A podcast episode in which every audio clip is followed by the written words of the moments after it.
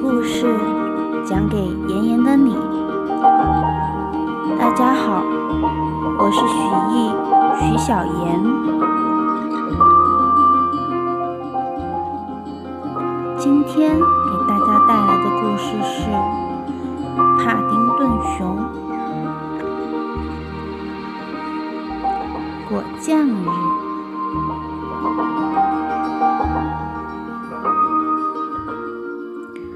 晚上，所有的罐子都装满了果酱，但没过多久，有几只罐子就被吃空了，满地都是面包屑。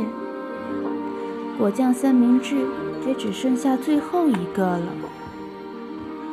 小熊躺在树枝上，眼巴巴地盯着那个三明治。叔叔婶婶在吊床上打着瞌睡。太好吃了，帕斯图佐叔叔打着饱嗝说：“那明年咱们就把两只靴子都放到果酱里熬一下。”露西婶婶打着哈欠说：“小熊坐了起来，能把最后一个三明治给我吗？”帕斯图佐叔叔睁开一只眼睛说：“这可不行，一只聪明的熊。”总会在帽子里放一个果酱三明治应急。他一边说着，一边用爪子抚摸着最后一个三明治，把它放进自己的帽檐下。小熊正要问要应对什么样的紧急情况，却听见一阵轰隆隆声，果酱的罐子也被震得吱吱作响。起初。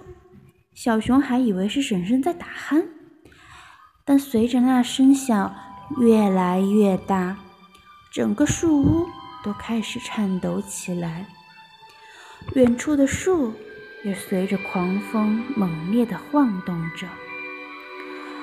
露西婶婶，小熊惊恐地喊道。他猛地坐了起来。地震了！露西婶婶惊呼着。伸手去拿他的眼镜，快去避难棚！帕斯图佐叔叔大喊。树枝相互猛烈地撞着，露西婶婶径直奔向座椅升降梯。不能用那个，太危险了！帕斯图佐叔叔大叫：“你必须爬下去！”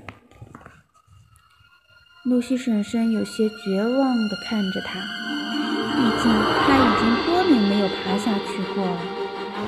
他紧紧地抓住树干，不敢动弹。露西婶婶，快跳下来，我会接住你的。小熊一边说着，一边迅速爬到树顶。快下来！帕斯图佐叔叔催促着。他在露西婶婶慢慢爬下树的同时。焦急地回头看着正在逐步逼近的地震，终于，露西婶婶安全落地了。他们迅速地穿过树林，树枝和果实不断落下来。他们试图躲开那些掉下来的障碍物。露西婶婶，我们就快到了！小熊迎着呼啸的风大喊着。露西婶婶后使劲地跟着他们。突然，他被绊倒了，眼看着一棵大树倒下来向他砸去。小心啊！小熊大喊着。帕斯图佐叔叔迅速地跑过来，想要撑住树干，却没成功。这棵树终究还是砸了下来。压住了露西婶婶的腿，他痛苦地叫着。小熊蹲在他的身边，对他说：“露西婶婶，你别担心，我们马上就把你救出来。快走吧，要不然咱们都会死的。”露西婶婶急切说：“帕斯图佐，快带他走！”帕斯图佐叔叔摇摇头说。我绝对不会丢下你不管。然后他使出浑身的劲儿，把树干从露西的腿上抬起来。露西婶婶，你靠在我的身上吧。小熊说：“虽然我个子不高，但是我很强壮，因为我吃了富含维生素和矿物质的果酱。”露西婶婶虚弱地笑了一下，被小熊拉了起来。在小熊的搀扶下，她尽自己最大的努力，蹒跚地向着避难棚走去。亲爱的，别回头，露西婶婶说：“无论如何，你都不能回头看。”露西婶婶和小熊跑进避难棚后，小熊才发现他的叔叔没有跟他们一起来。帕斯图佐叔叔。小熊伤心地哭着：“叔叔，叔叔，你在哪里？”推开避难棚的门，想去外面找叔叔，却被露西婶婶一把拉了回去。“快回来！”他哭喊着。这时，又有一棵大树倒了下来，正砸向避难棚。一声巨响之后，整个世界。陷入了黑暗之中。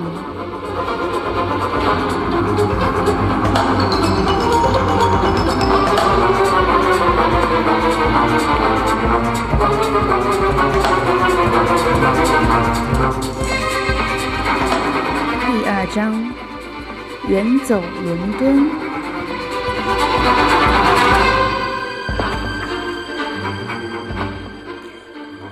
黎明。终于降临，地震也停了下来，森林里出奇的安静，仿佛连鸟儿们都不敢开口唱歌了。一只鹦鹉悲伤地站在一棵树被连根拔起的大树上，这棵树正好挡住了小熊和婶婶所在的避难棚。就在这时，鹦鹉。停落的树枝突然折断，它惊叫一声飞走了。露西婶婶缓缓地探出身子，小熊从避难棚里走出来，阳光刺得它睁不开眼。它难以置信地看着那些倒下的树，几乎认不出这就是它生活过的地方。露西婶婶，小熊叹了一口气。希望地震没有把咱们的果酱罐子震碎，否则帕斯图佐叔叔会生气的。咱们回家看看你叔叔是不是回去了。露西婶婶一边轻轻地说着，一边蹒跚地向前走着。他当然会在那里，小熊说，他肯定在修理我们的树屋呢。然而当他们回到树屋的时候，却没有看到帕斯图佐叔叔，也根本没有树屋可以修理了。树屋在地震中从树上掉下来，摔了个稀烂。帕斯图佐，露西婶婶的呼唤中带有一丝恐惧。帕，帕斯图佐，你一定要平安呐！曾经的家已经变成一片废墟，他疯狂地在断落的树枝下寻找帕斯图佐叔叔，并陆续扔开破碎的罐子、压烂的水壶和砸碎的留声机。小熊开始用自己的爪子疯狂地挖着帕斯图佐叔叔，帕帕斯图佐叔叔。叔叔，哦，露西婶婶抬头望向小熊，一下子跌坐在废墟中。怎么了？你找到他了吗？小熊悲伤地呜咽着，举起了一顶帽子，帽檐上还有果酱的痕迹。这是帕斯图佐叔叔唯一留下的东西了。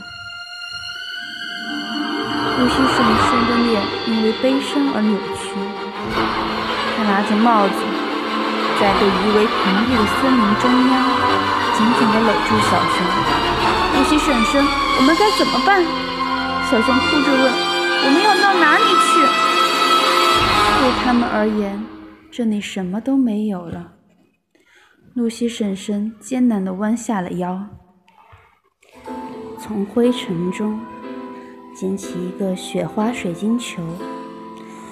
这是探险家送给他们的礼物，它奇迹般的完好无损。露西婶婶摇了摇这个水晶球，她看着里面的雪花纷纷落在白金汉宫的微雕模型上，缓缓地开口：“伦敦，总会有人欢迎我们的。”